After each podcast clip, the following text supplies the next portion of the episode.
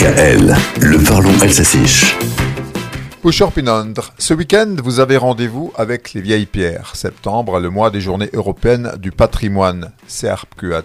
Der europäische Tag. Toisika Zubsertika. Ce sont des milliers de monuments qui vous sont ouverts à cette occasion. Und jedes Jahr zählt man 20 Millionen Menschen für 50 Länder. Les journées du patrimoine déplacent 20 millions de visiteurs dans une cinquantaine de pays. En France, c'est l'occasion aussi d'écouter la ministre de la Culture. Je suis persuadé d'ailleurs que peu d'entre vous connaissent son nom, Rima Abdul Malak. La 39e édition est placée sous le thème du patrimoine durable,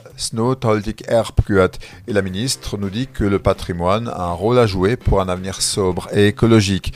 La transmission des savoirs, le réemploi, les matériaux naturels, on en parle aussi ce week-end comme à Kutzenhausen, Kutzahuse, Tokets Akfier Tapsertigung Uftic, autre on y apprendra la maison à colombage, Svorvarkhus. À Strasbourg, on apprécie l'architecture de la Neustadt. À Hagenau, in Heueneuil, on contemple les vitraux des églises Kerafanster. Cependant qu'à Bischwiller, vous pourrez visiter la gravière Parmi les incontournables du patrimoine alsacien, le Caro Rodolphe de Pulversheim, évidemment, et Kaliland.